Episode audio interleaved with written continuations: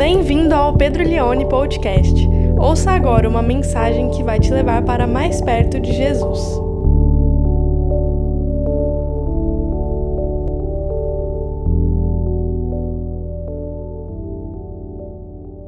E hoje nós vamos falar sobre a estética do casamento, a estética do casamento. E eu quero ler com você um texto extremamente difícil é, para nós hoje por causa dos ruídos culturais que nós estamos cercados. Esse texto ele é, ele é, ele é muito agressivo para um ouvido pós-moderno. Você que está junto comigo nesse século 21 e vivendo no mundo que a gente vive hoje, repara como é agressivo. Coisas que a gente vai ler aqui são muito esquisitas. E aí a minha missão de pregador é a gente tentar tirar os ruídos culturais e tentarmos entender o que o texto diz na sua essência. Quero falar hoje sobre a estética do casamento. Eu vou falar na minha pregação sobre o papel da mulher, segundo esse texto, o papel do homem e a relação do casal. Hoje nós vamos falar um pouco mais sobre o papel da mulher e semana que vem a gente vai falar um pouco mais sobre o papel do homem. A gente vai falar de ambos em ambas as pregações, mas hoje a ênfase está nas mulheres e semana que vem nos homens. Leremos então a 1 de Pedro capítulo 3, verso 1 até o verso de número 7. Na Nova Almeida atualizada diz assim a palavra de Deus. Igualmente vocês, esposas, estejam sujeitas cada uma a seu próprio marido, para que se ele ainda não obedece à palavra, seja ganho sem palavra alguma por meio da conduta de sua esposa. Ao observar o comportamento honesto, e cheio de temor que vocês têm. Que a beleza de vocês não seja exterior, como tranças no, nos cabelos, joias de ouro e vestidos finos, mas que ela esteja no seu interior, uma beleza permanente, de um espírito manso e tranquilo, que é de grande valor diante de Deus. Pois assim foi também que no passado costumavam se enfeitar as santas mulheres que esperavam em Deus, estando cada uma sujeita a seu próprio marido. Foi o que fez Sara, que obedeceu a Abraão, chamando-o de Senhor, da qual vocês se tornaram filhas, praticando bem e não temendo perturbação alguma.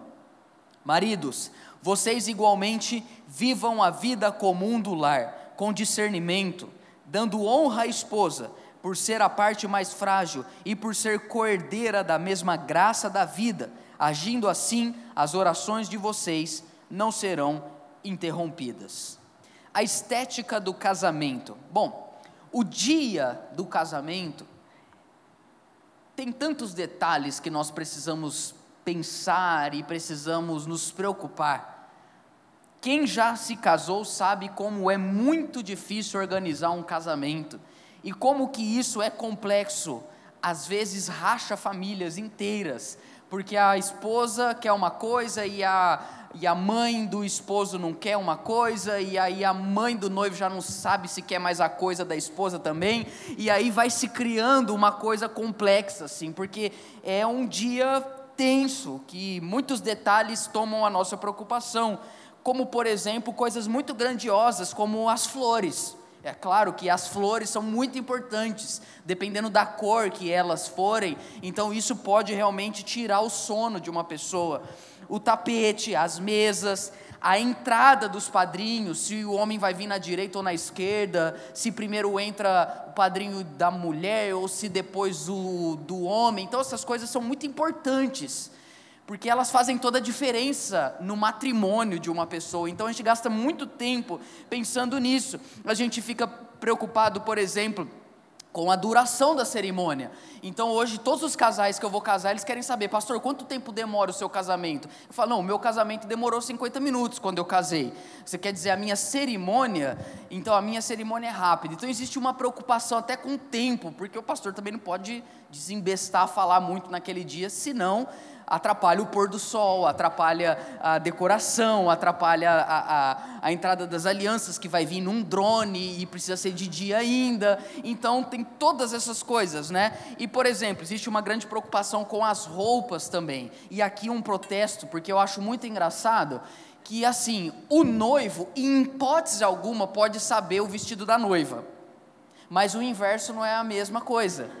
Se por um lado a, o noivo não pode ver o vestido da noiva, a noiva tem que ver o terno do noivo. Porque se ela não aprovar, não vai dar certo. Olha que, enfim, a hipocrisia, né, irmãos? Então é uma coisa que assim que eu não entendo, sabe? Tem umas coisas, então, tudo é muito importante, o sapato, o terno, a gravata dos padrinhos, o sapato dos padrinhos. Qual que é, é, é marrom? Não, é marrom bombom a paleta de cores. Então fica assim uma coisa muito estressante esse dia. E também agora tem o pré é o que? Como é que fala? Isso, esse negócio. Que que que é? Vai no meio do mato, tira umas fotos, entende? E vai lá e posta, dá muito like porque dá engajamento. Então nós estamos muito preocupados com a estética do casamento. A estética do casamento é algo que percorre muitos meses da nossa jornada quando vamos nos casar. De fato, queridos irmãos, o dia do casamento é muito importante mas o dia a dia do casamento é o mais importante. É o dia a dia do casamento que vai determinar se o seu casamento é belo ou não. Eu já fui em cerimônias muito simples, mas onde nasceu casamentos lindos. E eu já fui em cerimônias que, acredite você, até fogos de artifícios com mais tempo de Copacabana teve. E o casamento acabou. Então, o que determina a estética de um casamento, definitivamente não é a cerimônia, mas é o dia a dia. E eu gostaria de refletir nesse texto do apóstolo Pedro, ah, como que nós podemos construir um casamento belo, que seja digno de se dizer, é bonito ver a relação desses dois. Porque hoje tem uns casais que a gente olha no Instagram que a gente dá até inveja. Você fala, não é possível que eles são tão felizes assim. Não é possível que é tão perfeito assim, não é possível que eles são, eles são muito bonitos. Sabe aqueles casais que vão no crossfit junto, dá muita inveja na gente assim? E o cara pega a mulher e fica fazendo assim com ela, sabe? E você fala, cara, que coisa maravilhosa. E a gente comendo esfirra todo dia em casa e, e morrendo de inveja. Então, assim, para livrar a gente nessa noite, ser mais bíblico, eu queria refletir junto com você a estética de um casamento que Deus, olha, Deus, não são seguidores que olha e fala: Nossa, que linda cerimônia. Não, um casamento que Deus olha e vê e diz: Isso é bonito, isso é belo, linda a estética desse casamento.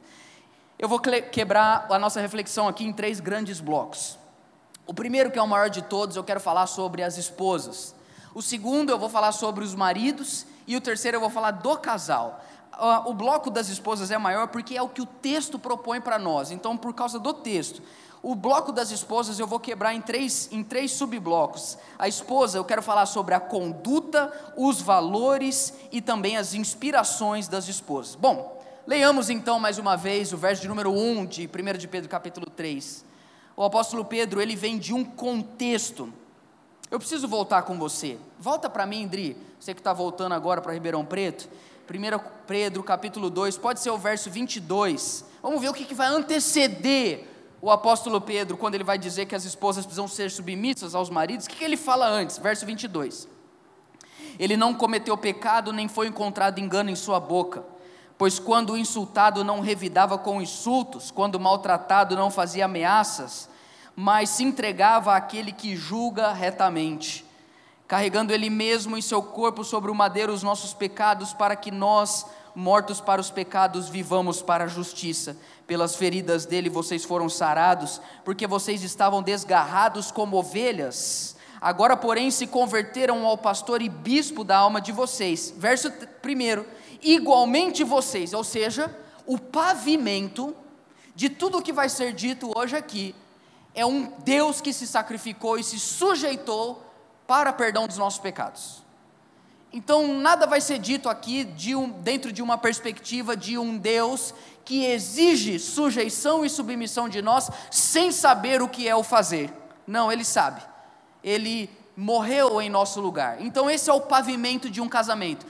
Ouça bem, o que Pedro vai dizer nesses versículos não é um guia de um casamento para toda a sociedade brasileira. Pedro não tem a menor pretensão de esperar com que todas as pessoas que se casam hoje vivam o, o que ele está dizendo aqui. Pedro é um pastor, ele está escrevendo para a igreja. Ele tem como pressuposto que são cristãos, cristãs, que se casaram ou que um se converteu e o cônjuge não, e eles querem obedecer a palavra de Deus. Então, leiamos o verso número 1. Igualmente, vocês, esposas, estejam sujeitas, cada uma ao seu próprio marido.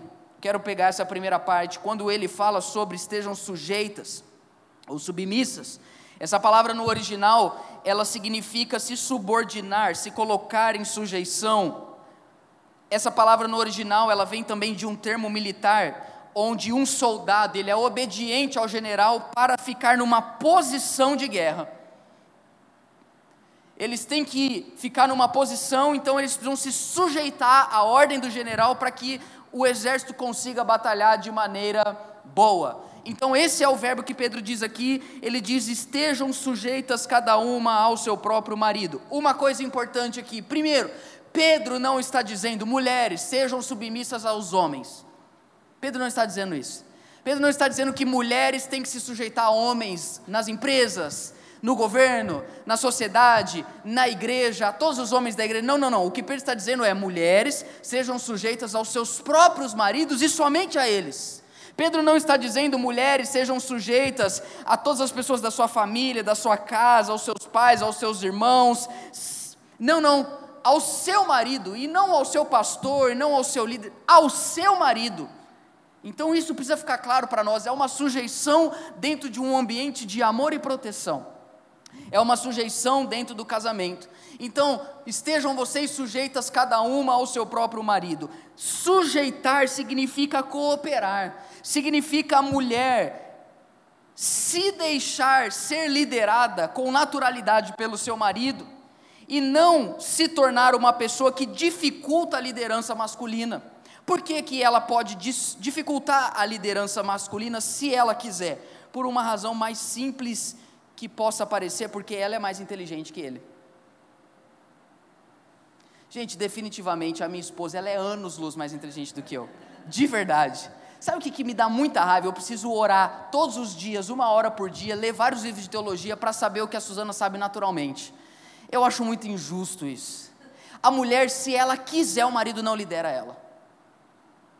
Se ela quiser, se ela falar assim, é aqui nessa casa o marido não é cabeça coisa nenhuma, sabe o que vai acontecer? Nada.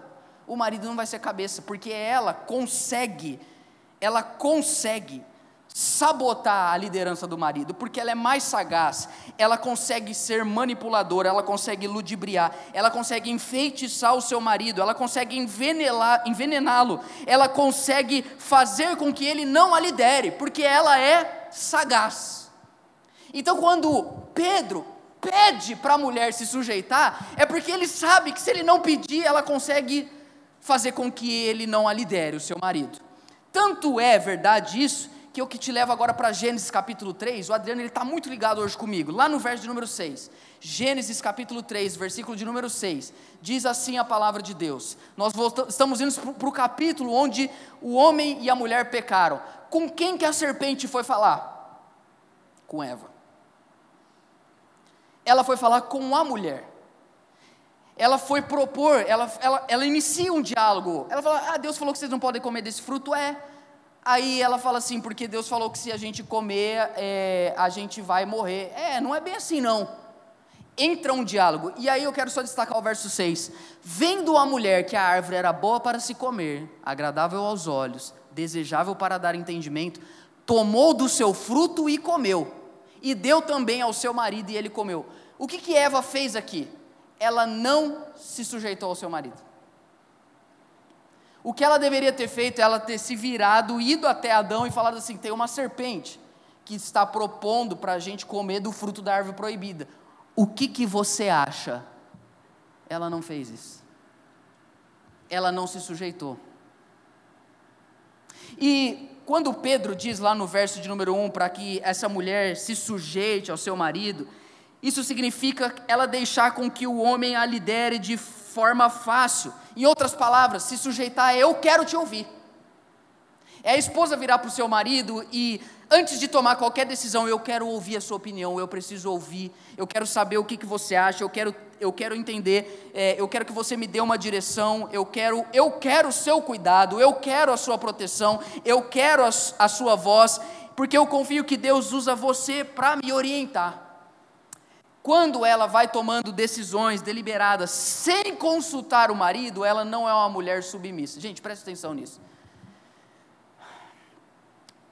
Poucas pessoas pregam esse texto hoje. Não dá like, não é gostoso de dizer, é muito contracultural, mas ele é muito importante para nós. Então, o texto vai continuar dizendo: estejam sujeitas cada uma ao seu próprio marido. E aqui ele vai levantar uma questão, o apóstolo Pedro, porque muitos dos maridos daquelas mulheres não eram convertidos, coisa que é comum até hoje na igreja brasileira e pelo mundo afora. No primeiro século era muito comum, se o marido mudasse de religião, a esposa mudava junto. Mas se a esposa mudasse de religião, não necessariamente o marido tinha que mudar. E aí o apóstolo Pedro tem isso em mente, porque ele é um pastor. Ele não está preocupado em escrever um texto que faça sentido para as pessoas lá fora. Ele é um pastor cuidando da igreja e ele pensa assim, e ele diz: Estejam sujeitas cada uma ao seu próprio marido, para que, se ele ainda não obedece à palavra, olha ele faz uma brincadeira. Se ele ainda não obedece à palavra, seja ganho sem palavra alguma, por meio da conduta da sua esposa. Então Pedro está dizendo: você não precisa ficar falando, você não precisa ser uma pessoa que fala muito. E as mulheres não falam muito. Como, por exemplo, diz ali Provérbios, capítulo 27, verso 15. Olha que diz Provérbios, capítulo 27, verso 15. A goteira continua num dia chuvoso, e a esposa briguenta são semelhantes. Está aí o texto? Contê-la seria conter o vento, seria pegar o óleo com a mão. A goteira continua num dia chuvoso e a esposa briguenta são semelhantes. Provérbios 19, 13. Um filho tolo é a desgraça do pai, e uma esposa briguenta é como uma goteira que não para. Você já teve uma torneira pingando na sua casa? Chega uma hora que te irrita. Eu lembro uma vez que eu comprei um relógio vermelho super bonito para colocar no meu escritório, e eu coloquei lá. Cara, ele ficava assim. E assim, a minha manhã inteira é lendo. Aí eu tô lendo e tá lá. O que, que eu fiz? Pai, eu comprei um relógio para você. Você pôr no seu escritório. Uma mulher que fala, que fala, que fala, que reclama, que reclama, que murmura, que tudo é difícil, é uma goteira, é uma goteira pingando. É um relógio, é, é, é um negócio que isso vai trazendo um caos. A casa vai ficando caótica. Tanto é que chega uma hora que o marido, no Provérbios capítulo 21, no verso 19, ele decide se, se mudar para um lugar mais confortável. Olha o que diz, verso 19 aí. Melhor é morar numa terra deserta do que com uma mulher briguenta e geniosa. O cara fala: Eu tomei a decisão, eu vou morar em outro lugar porque eu não aguento mais ouvir você. Onde você vai morar? Na rua. O apóstolo Pedro, ele tem uma preocupação com esses maridos que não são convertidos. Ele diz assim: não precisa falar nada, não precisa ficar falando. Por quê? Vamos voltar lá para o verso de número 2, lá em 1 de Pedro, capítulo 3. Volta no 1 para mim, Dri, por favor. Igualmente vocês, esposas, estejam sujeitas cada uma ao seu próprio marido, para que se ele ainda não obedece à palavra, seja ganho sem palavra alguma, por meio da conduta da esposa ao observar o comportamento honesto e cheio de temor que vocês têm. Estou falando da conduta, a conduta da mulher. Gente, quando eu comece, quando eu namorava a Suzana, a gente conversava muito, muito mesmo. A gente, na época, se falava pelo MSN e pelo Skype.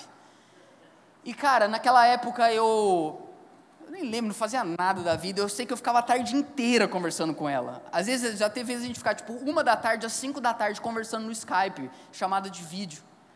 E definitivamente depois que você se casa, você não fica cinco horas conversando com a pessoa. Porque quando você se casa, as palavras elas vão tendo outro peso no cotidiano. Na verdade, quando você se casa e os anos vão se passando, às vezes o silêncio ele é mais terapêutico do que você querer falar alguma coisa. Quem é casado concorda comigo que eu estou dizendo? Às vezes não falar nada é fazer tudo. Como é importante para nós entendermos o que o apóstolo Pedro está dizendo, mulheres, ouçam o que Pedro diz, por quê? Porque quando você não fala de forma desenfreada, quando você fala, a pessoa quer ouvir. Quando a Bíblia começa com Deus dizendo haja luz, antes de Deus dizer a primeira frase, houve uma eternidade de silêncio. Haja luz. O que aconteceu? Houve luz. Porque quando a gente não fala qualquer coisa, quando a gente fala, alguma coisa acontece. Então é isso que Pedro tem na mente dele, ao observar o comportamento honesto e cheio de temor com que vocês têm. Hoje, nos casamentos, muito é dito, mas pouco é falado. É, pouco é feito, desculpa. Muito é dito, mas pouco é feito. Então, essa é a primeira lição que o apóstolo Pedro dá para as mulheres. Sejam cooperadoras para que o marido de vocês possam liderar, porque se vocês quiserem, eles não vão liderar. Aprendam a, com sabedoria, se calarem algumas vezes, porque ao observar o seu comportamento, coisas vão começar a acontecer sem que você precise falar na sua casa. Terceiro verso, agora ele vai falar sobre valores, o que é valioso para as mulheres. Ele diz que a beleza de vocês não seja exterior, como tranças nos cabelos, joias de ouros e vestidos finos, mas que ela esteja no seu interior uma beleza permanente, de um espírito manso e tranquilo, que é de grande valor diante de Deus. Quero explicar esses dois versos agora. Bom, a mulher é um ser belo. Eu me lembro quando eu estava ouvindo uma pregação e o pastor falou uma coisa que eu nunca tinha ouvido nenhum pastor falar, que até na hora eu, eu achei eu, eu achei bem diferente assim. Ele falou assim: a beleza feminina é uma das provas da existência de Deus. E foi interessante que ele falou isso, porque ele não falou isso de uma forma assim, é, desrespeitosa, ele não falou isso de uma forma licenciosa, ele, ele falou de uma forma poética, porque a mulher é bonita. Eu, eu me lembro quando a minha esposa, que na época era minha namorada, é, a gente se via às vezes uma vez por mês, às vezes a cada 40 dias, e ela vinha de ônibus, às vezes de São Paulo, às vezes de Rio Claro, e aí quando ela descia do ônibus eu falava, gente, como pode? Meu Deus, e aí, e aí a hora que ela chegava perto, eu cheirava, eu falava, gente, mas se eu tomasse 10 banhos por dia, eu cheiraria assim. Eu não sei o que acontece, a, a, minha esposa, eu não posso falar porque eu não cheiro outra mulher, mas a minha esposa, ela é maravilhosa de cheirosa. Eu assim, cara, é, enfim, parar por aqui, né? Mas o apóstolo Pedro, ele, ele tem entendimento de que a mulher, ela pode usar da sua beleza, ela pode usar do seu corpo e fazer disso o seu maior valor. Gente, nós vivemos hoje num mundo extremamente visual. Hoje, qualquer hora que você entra no Instagram, tem uma menina de biquíni fazendo dancinha assim no, no TikTok. Nunca se explorou tanto o corpo feminino. Hoje é algo que você não precisa procurar, é algo que vem para você. E muitas das moças de hoje, o seu, o seu próprio, a sua própria, a, o seu próprio alto valor está no seu corpo físico. E isso é muito perigoso, porque o corpo vai mudar com o passar do tempo. E não se deve ser isso que dá valor para você. Definitivamente, o apóstolo Pedro não está dizendo que mulheres não devam se cuidar. Definitivamente ele não está falando isso. Que mulher não pode arrumar o cabelo, etc. E se e, e, enfim, ter objetos que ele usa aqui. O que ele está dizendo é, é, é, outra coisa. O que ele está dizendo é: não coloque isso como o seu valor, porque o verso 4 ele vai dizer que o seu valor seja interior. Por quê? Porque é uma beleza permanente. Essa beleza interior é o seu verdadeiro eu. Hoje tem muitas mulheres muito bonitas, mas por dentro são cancerígenas são verdadeiros demogorgons.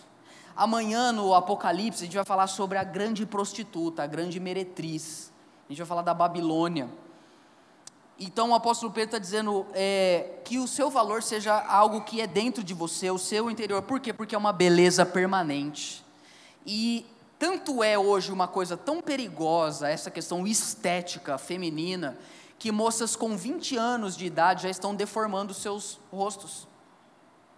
Às vezes, como uma, uma tentativa de prevenção, de envelhecimento, ou de tentar se adequar a um padrão de, de qualquer coisa que seja, de corpo, de rosto, e vão se deformando. Eram bonitas e vão ficando feias, vão ficando artificiais, vão ficando estranhas, esquisitas, com essa perspectiva de ter o seu valor no seu exterior.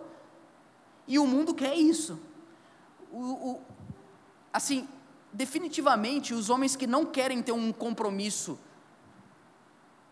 profundo com uma mulher, como a gente viu semana passada, de se tornar uma só carne, a única coisa que eles vão procurar numa mulher é sua aparência física.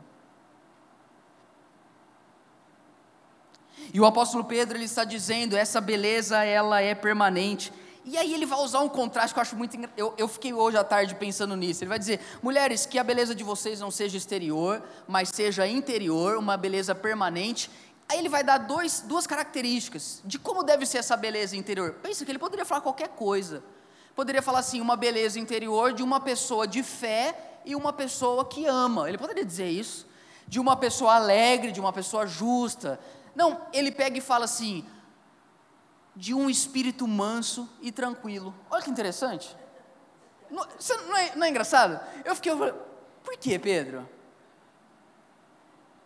E aí, a única coisa que eu me levou a pensar é que a insatisfação crônica com o corpo físico elimina um estado de serenidade e mansidão na vida de uma mulher. Nunca está bom. Isso rouba uma pessoa de viver num estágio de mansidão e tranquilidade. Então Pedro está dizendo: se você de novo, gente, não está dizendo que a gente não tem que cuidar do nosso corpo, se preocupar com a nossa saúde exterior, mas o que ele está dizendo é: o seu verdadeiro valor é o seu, e a expressão no grego é antropos, é o seu homem interior, aquilo que é escondido, é isso que você vale. Se alguém quiser conhecer você, que não olhe o seu corpo, mas consiga sondar o seu coração, porque o seu coração é o seu verdadeiro eu, por isso não se venda. E não se deixe vender por meio de coisas físicas, para que você viva nesse estágio de mansidão e de tranquilidade, que é de grande valor diante de Deus, que para mim é a parte mais forte do versículo. Como quem diz, para Deus não importa a cor do seu cabelo, nem o estilo do seu sapato, nem a sua roupa. Para Deus a questão é como é o seu coração. Para Ele é isso que tem valor. Então, para Deus, Ele te vê bela, não a partir se você está dentro ou não do padrão de beleza da terra, mas Ele olha para você e te vê bela quando você é uma mulher que é satisfeita nele, mansa e tranquila, assim como foram as mulheres do passado, que é o terceiro e último bloco da primeira parte das mulheres. Ele vai inspirar, ele vai levar essas mulheres a olhar para o passado. Verso 5. Quem está comigo, queridas irmãs? Amém? Onde já se viu um menino, um jovem, um homem falando sobre como mulheres devem ser? Eu só estou pregando a Bíblia. Verso de número 5. Pois foi assim também que no passado costumavam se enfeitar as santas mulheres, que esperavam em Deus, estando cada qual sujeitas ao seu próprio marido. Pedro nos leva agora lá para o Antigo Testamento, ele vai falar de Sara daqui um pouquinho, eu vou falar também, mas ele quer mostrar para nós assim, mulheres, quem são as suas influencers de hoje? Quem são as suas blogueiras? Quais recebidos das suas blogueiras você também almeja? Quais são as mulheres que você olha e diz: essa sim, eu quero ser igual? O que me preocupa é que as, as mulheres da igreja muitas vezes são mais influenciadas pelas mulheres não cristãs do que pelas mulheres velhas e piedosas da comunidade local. Eu não sei se você tem noção de, de como, por exemplo, e eu não vou falar esses nomes assim, ah, sabe, de aquela coisa assim, de, só, só para você entender, é, é, Enfim, você vai entender. Mulheres como, por exemplo, você pega Anitta, Luísa Sonza e, e, e, tantas outras mulheres, o como essas moças influenciam as meninas hoje. Esse é o padrão almejado. Claro que tem outros que eu nem sei o nome. Mas eu acho muito interessante porque isso é antigo e relevante para nós. Sabe, meus irmãos, eu tenho tentado ultimamente a me deixar influenciar principalmente pelos mortos que terminaram bem. Eu decidi isso no meu ministério. Eu quero me deixar influenciar por literatura e por reflexão e por padrão e conduta de gente ou que morreu e terminou bem, ou de gente que não necessariamente seja famosa, mas que eu possa estar perto. Às vezes atravessar o estado inteiro para ter uma conversa de uma hora com uma pessoa que eu vejo que é piedosa. Como que nós carecemos hoje de mulheres que sejam referência para mulheres mais jovens. Foi assim também que no passado como costumavam se enfeitar as santas mulheres, que esperavam em Deus, estando cada uma sujeita ao seu próprio marido. Verso 6, foi o que fez Sara, que obedeceu a Abraão, chamando-o de Senhor, da qual vocês se tornaram filhas, praticando o bem e não temendo perturbação alguma. Vamos olhar, por exemplo, Tito capítulo 2, verso 3, olha que o apóstolo Paulo vai dizer para esse jovem pastor. Tito capítulo 2, verso 3. Do mesmo modo quanto as mulheres idosas, que tenham conduta reverente, não sejam caluniadoras, nem escravizadas a muito vinho, que sejam, olha que bonita essa expressão, mestras do bem. Eu achei lindo isso. Que essas mulheres idosas, que tiveram um, casamento de 40, 50 anos, foram fiéis ao seu marido, engajadas na comunidade, no corpo de Cristo, que essas mulheres sejam as mestras do bem. Moças, ouçam essas idosas. Só que qual que é a nossa geração hoje não quer ouvir os velhos, porque o velho não tem nada para ensinar para a gente. A gente quer ouvir uma menina de 20 anos que não sabe o que é casamento, que teve 42 namoros, e que, que, estudou um pouquinho de alguma coisa que fala sobre mulheres, e a gente deixa esse lixo tóxico invadir a nossa mente e guiar a nossa forma de pensar casamento, relacionamento, Deus, igreja, e mulheres às vezes de 70 anos que viveram uma vida inteira impecável de santidade, criaram filhos que hoje são homens e mulheres de Deus. E foram verdadeiros exemplos de casamento, cuidaram dos seus esposos, ninguém quer ouvir elas. Quem está me entendendo? Então, o apóstolo Paulo vai dizer agora no verso de número 4: a fim de instruírem as jovens recém-casadas a amar o marido e os filhos, a serem sensatas, puras, boas donas de casa. Pode colocar aqui empreendedoras, advogadas, arquitetas, engenheiras, donas do mundo. Às vezes eu falo isso para você é dona do mundo, amor. Bondosas, sujeitas ao marido, para que a palavra de Deus não seja difamada. Procure mulheres mais velhas e comece a ouvi-las. Ah, eu não conheço nenhuma. Comece a procurar, porque você vai achar. Então o apóstolo Pedro, voltando lá em 1 de Pedro capítulo 3, ele diz: Foi isso que Sara fez, verso 6. Obedeceu a Abraão chamando de Senhor. Isso aqui, queridos, está dentro da cultura do povo hebreu do Antigo Testamento. Pedro não está dizendo que a mulher tem que chamar o marido de Senhor, ele está querendo ilustrar para nós que o que Sara fez, ela se submeteu à liderança de Abraão. Quer ver? Gênesis capítulo 12. Imagina, olha a cena, verso 1. Gênesis capítulo 12, verso 1. O Senhor disse a Abraão: saia da sua terra, da sua parentela e da casa do seu pai, e vá para a terra que lhe mostrarei farei de você uma grande nação, e o abençoarei e engrandecerei o seu nome, seja uma bênção. Abençoarei aqueles que o abençoarem, e amaldiçoarei aqueles que o amaldiçoar. Em você serão benditas todas as famílias da terra. Aí Abraão chega e fala para Sara: Vamos! Ela fala: Não vou. Cara, imagina isso. Deus vem e dá isso, dá essa direção, e Abraão fala: Sara, todas as nações da terra, as famílias da terra conhecerão Yahvé. Vamos mudar. Não, eu gosto desse bairro. Olha o que diz o verso 5.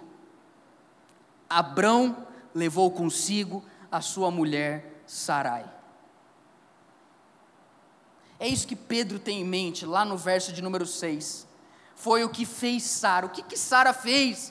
Sara entendeu que Deus estipulou o seu marido para ser uma fonte de proteção, direção e liderança na vida dela. Se Sara tivesse falado, eu não vou, sabe o que ia acontecer? Na minha opinião, Abraão não ia. Porque ela ia convencer ele que ele não tinha ouvido Deus.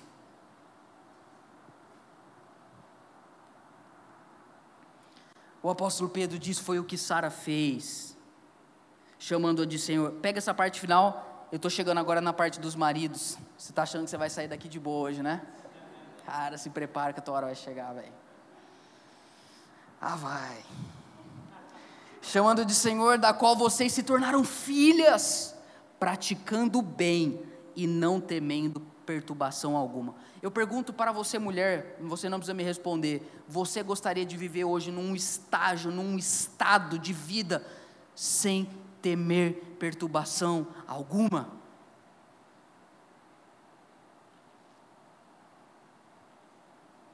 Isso é o chamado de Deus para as esposas.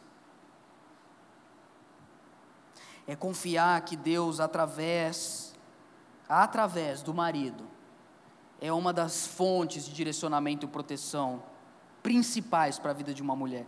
A pergunta é: maridos, vocês estão prontos para ser um Abraão? Vocês estão prontos para ser um homem que sabe para onde Deus está te levando? Vocês estão prontos para ser homens, maridos, que conhecem a Deus e podem dizer: Deus falou comigo. Porque se você não pode dizer, você não colabora também. Porque é isso que vai dizer o último verso, que é o 7. Maridos, vocês igualmente vivam a vida comum do lar com discernimento. Daria para pregar só nessas palavras aqui. Primeiro, assim, o que Pedro agora vai dizer aos maridos: Maridos, entenda uma coisa, o foco de vocês é o lar. Você para para pensar, um apóstolo inspirado pelo Espírito Santo, produzindo a Sagrada Escritura, ele tem que chegar para os maridos e dar uma grande ordem: viva a vida comum do lar. Porque a tendência do marido é ser alguém ausente do dia a dia na casa. A tendência do marido é quando ele não está, a casa fica até melhor. A tendência do marido é não querer viver as coisas ordinárias do lar, a vida comum. Porque chega uma hora que, se esse marido para de ouvir Deus, ele começa a olhar para a família dele como o empecilho dele ser feliz. Ele pode não verbalizar, mas ele pensa: essa mulher e esses filhos me impedem de ser feliz. Depois que eu casei e tive filho, não posso fazer mais nada. Tem que ir no mercado, tem que lavar esse inferno chamado louça, tem que levar filho no, no coiso. Eu tenho um chamado, eu tenho uma empresa, eu tenho um trabalho, eu tenho uma startup, eu tenho futebol, eu tenho meu videogame. O apóstolo Pedro tem que chegar e falar assim: marido, deixa eu te falar uma coisa. Se você quer ser um homem que agrada a Deus, então exista. Gente, por que, que vocês acham que sempre aconteceu, acontece e sempre acontecerá de um infeliz abandonar a esposa com os filhos? O cara tem capacidade de gerar um filho numa mulher, às vezes até casa com ela. Mas ele abandona a família inteira. Sabe por quê? Por que, que o homem faz isso? Porque ele se esconde da responsabilidade. Olha o que diz Gênesis. Gente, isso aqui para mim é uma das coisas mais fortes que eu vou ler agora. Gênesis 3:7. Olha a continuação lá do jardim. Gênesis 3:7. Eles pecaram. Então os olhos de ambos se abriram. E percebendo que estavam nus, costuraram folhas de figueira e fizeram cintas para si. Ao ouvirem a voz do Senhor Deus, que andava no jardim quando soprava o vento suave da tarde, o homem e a sua mulher se esconderam da presença de Deus. Quem se escondeu? O homem e a sua mulher. Mas olha o que vai dizer o verso de número 9. E o Senhor Deus chamou quem? E só ele. O Senhor Deus chamou o homem e lhe perguntou: Onde você está, Adão? E até hoje essa pergunta ecoa: Onde está Adão? Omisso. Onde está Adão quando deveria estar cuidando da sua família? E eu te respondo onde está Adão. Adão está escondido. Porque o próximo verso ele vai dizer: ele respondeu: Ouvi a tua voz no jardim, e porque estava nu, tive medo e me escondi. E até hoje Adão está escondido, mas hoje não atrás das figueiras, não atrás das folhas. Hoje Adão está escondido do trabalho. Hoje Adão está escondido no ministério. E Adão está escondido no videogame, no futebol, na pornografia, na traição, na fraqueza, na incredulidade, na frieza espiritual. Adão é omisso. Adão é fraco, Adão não assume a sua família, Adão não vive a vida comum do lar, e é ele quem Deus vai cobrar. Por isso o apóstolo Pedro diz: vivam a vida comum do lar, como quem diz, não se esconda. Não se esconda. Marido, vocês igualmente vivam a vida comum do lar com, está o texto aí, verso 7. Vivam a vida comum do lar com discernimento. Estou terminando. Essa palavra discernimento é a palavra gnosis, que significa também conhecimento. Ouça isso. Vivam a vida comum do lar com conhecimento. Por isso, meus queridos irmãos homens, você definitivamente tem que ser o cara que mais tem livro na sua casa. Você deve ler mais do que a sua esposa, você deve orar mais do que a sua esposa, você deve ouvir mais pregações que a sua esposa, você deve ter mais livros que a sua esposa, você deve ter mais instrução bíblica do que a sua esposa, você tem que ter mais preparo espiritual do que a sua esposa. Porque é viva a vida comum do lar com conhecimento, com discernimento, porque senão você não consegue liderar. Onde está Adão? E o apóstolo Pedro vai continuar dizendo, dando honra à esposa. É muito lindo isso porque ele vai dizer, por ser a parte mais frágil, e todos os comentaristas bíblicos dizem que o que Pedro está intencional a dizer aqui é como a parte mais frágil fisicamente, e não qualitativamente, e não existencialmente, e não essencialmente, parte mais frágil fisicamente. Isso é tão óbvio que até hoje, tem, agora a gente tem que voltar a falar que isso é, é que o homem é mais forte que a mulher. Isso é tão sério, é tão sério, porque o que tem de estupro, o que tem de violência doméstica, o que tem, o que tem de feminicídio, é por causa dessa, dessa, desse distúrbio, o fato do homem ser mais forte fisicamente do que a mulher e poder oprimir ela. Então Pedro está invertendo a lógica. Você que é mais forte, cara, você tem que defender a sua mulher. E meus irmãos, se um homem entrar na minha casa, eu mato um cara com uma caneta bique.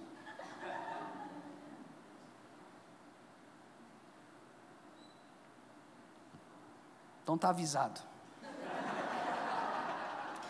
Eu me lembro, cara, que uma vez o meu pai, ele estava muito bravo com a gente. Porque eu, o Lucas e o Matheus, a gente deitava na minha mãe. Minha mãe vinha dar chinelada na gente e dar risada. Hoje a Suzana é assim, amor, põe a Glória na cadeirinha, porque ela não aguenta a Glória. Agora é um, é um tsunami, é um, é um tornado. Tem Katrina, tem até a Glória.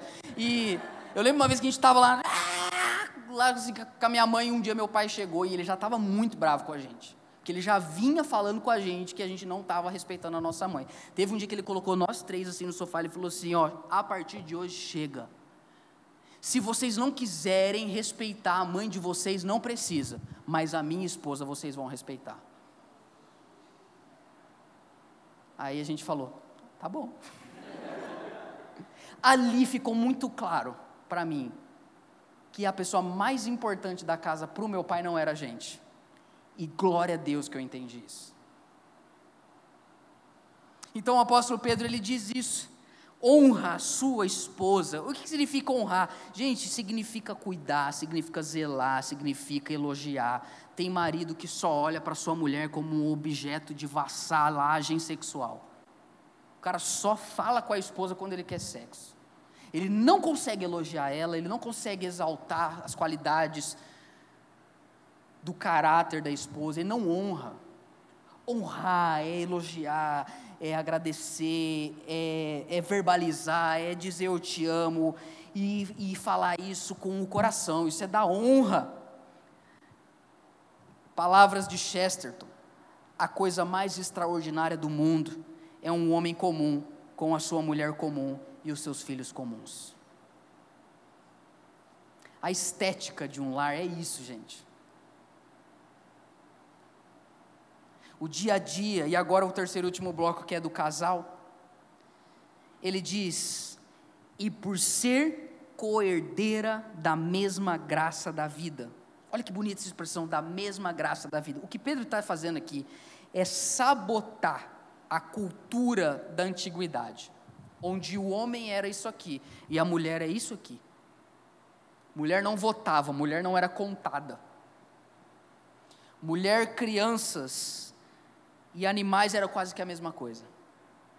E vem o apóstolo Pedro, no final de tudo isso que ele está dizendo, e ele diz: por ser coerdeira da mesma graça da vida. O que ele está dizendo assim, é, maridos, você e a sua esposa são exatamente iguais diante de Cristo.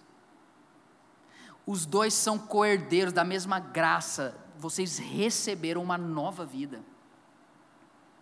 É por isso que vocês precisam aprender a se relacionar, porque o que Deus está fazendo através do casamento de vocês é que vocês desfrutem ainda mais dessa graça se essas características não estão dentro de um casamento, ele deixa de ser graça da vida e se torna uma desgraça de vida. Quantos casamentos infernais você não conhece? Talvez você cresceu em casa vendo um.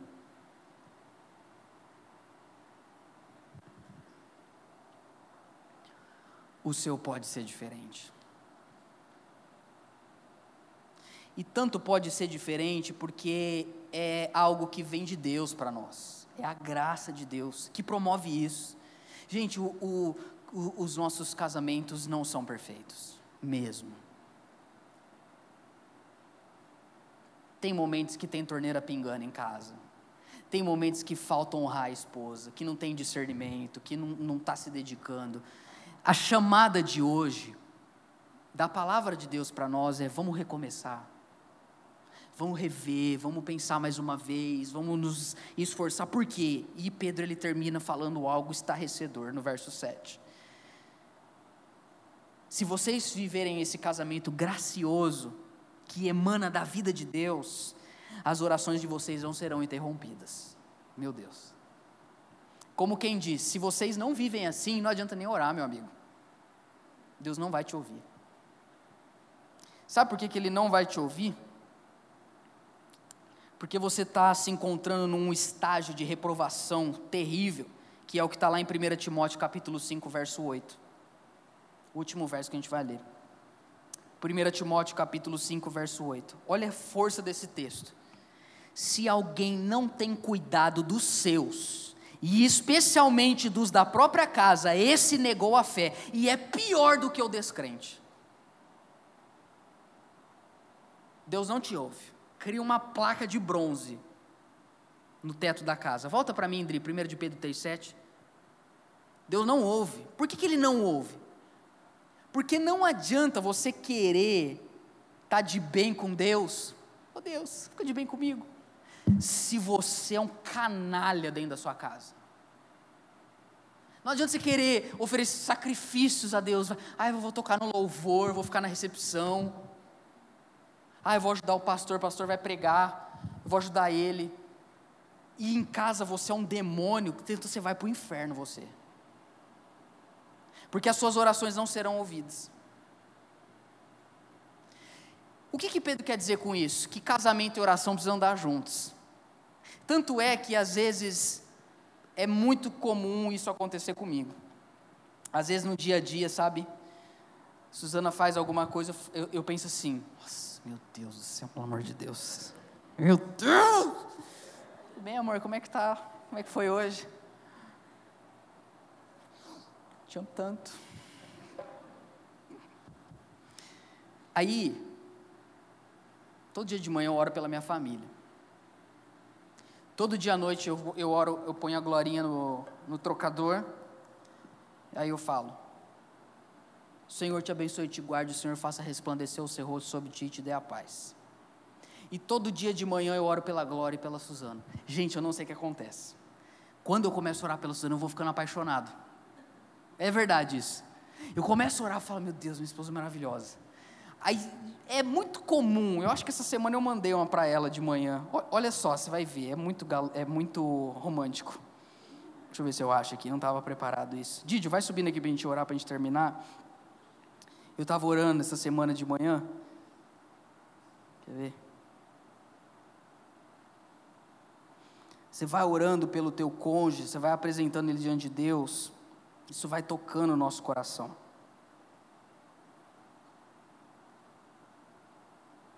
Fique em pé no seu lugar.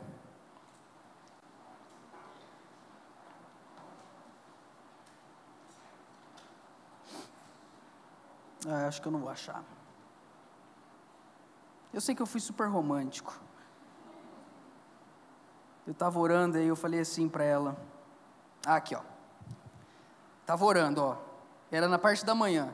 Eu falei assim: hoje de manhã orei com tanta gratidão a Deus pela nossa família, casa, saúde, conhecimento, dons e casamento.